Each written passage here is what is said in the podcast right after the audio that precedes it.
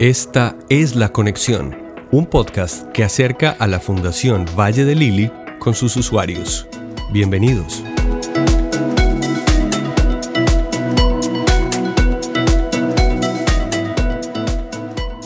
Disfrutar de las fiestas del fin de año 2020 será uno de los mayores retos que vivirán las personas cuidando de no contagiarse de COVID-19. Marley Zuleidi Orrego, coordinadora del Comité de Infecciones y Vigilancia Epidemiológica de la Fundación Valle de Lili, comparte consejos para que los festejos sigan siendo memorables, pero esta vez implementando protocolos de bioseguridad.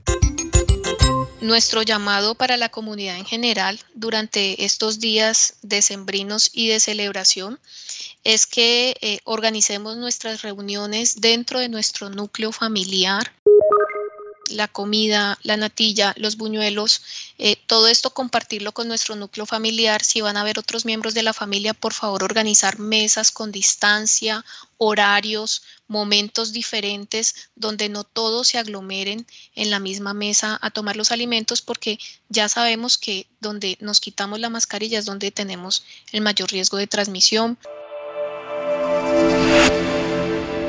El personal de salud recomienda estar muy atentos de las medidas de bioseguridad al usar el transporte público, realizar compras o asistir a una cita médica, como lo explica la enfermera jefe la principal protección es el buen uso de la mascarilla, seguido de la higiene de manos. Si por alguna razón accidentalmente nos tocamos la superficie externa de la mascarilla, tenemos que repetir higiene de manos.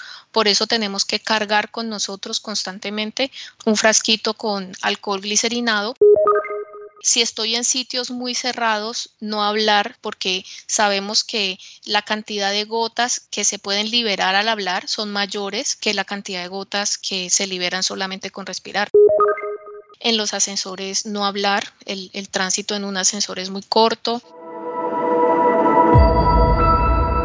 El cuidado de los niños y las personas adultas es importante. Tenga presente estos síntomas de alarma. La enfermedad se ha presentado en los niños que han tenido comorbilidades, niños que tienen patologías inmunosupresoras. Algunos cursan solo con fiebre, otros han hecho cuadros respiratorios, otros han hecho síntomas gastrointestinales y esto ha ocurrido de igual manera en la población adulta pérdida del gusto, pérdida del olfato o incluso cuadros gastrointestinales pueden ser sugestivos de la enfermedad de COVID. La enfermera jefe recuerda que el autocuidado y las medidas de bioseguridad son barreras frente al COVID-19. Estos son algunos mitos y verdades sobre el tema. Uno de los principales mitos es que muchas personas no creen en COVID-19, ¿cierto? Creen que, que es un invento, no se recomiendan los remedios caseros generalizados precisamente porque no hay una evidencia clara y no se sabe en cada persona qué efecto vaya a tener. Y mi recomendación general sería más bien adherirse a las recomendaciones del médico. Generalmente el uso de los guantes es dentro del ambiente hospitalario o si en la casa un paciente postrado tiene la enfermedad de COVID. No es necesario lavar con agua caliente, realmente este tipo de virus es muy sensible a los procesos de lavado normal de la ropa, incluso son sensibles a los detergentes que el límpido color tiene eh, como base peróxido de hidrógeno, que es un buen desinfectante y es amigable con el medio ambiente en las aguas residuales. Hay diferentes tipos de mascarillas o tapabocas. Eh, tenemos las mascarillas de tela, que generalmente se recomiendan para uso en la comunidad, pero principalmente para personas que no tienen síntomas. Por otro lado, tenemos también las mascarillas quirúrgicas que tienen una mayor protección, un mayor nivel de filtración. Están las de máxima protección, que son las mascarillas de alta eficiencia o las que conocemos como N95.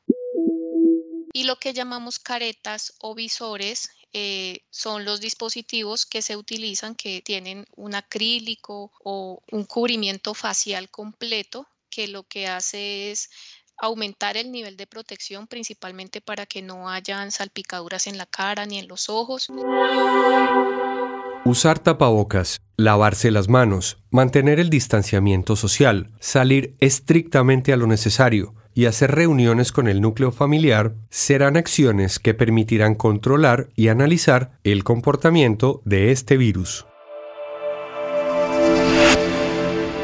La invitación es a celebrar de una manera responsable, conservando estos protocolos de bioseguridad y pues esperamos eh, no sufrir las consecuencias de la celebración, sino que sea eh, un momento de mucha esperanza para el año que viene eh, y conservando pues todas las medidas que ya sabemos que debemos tener.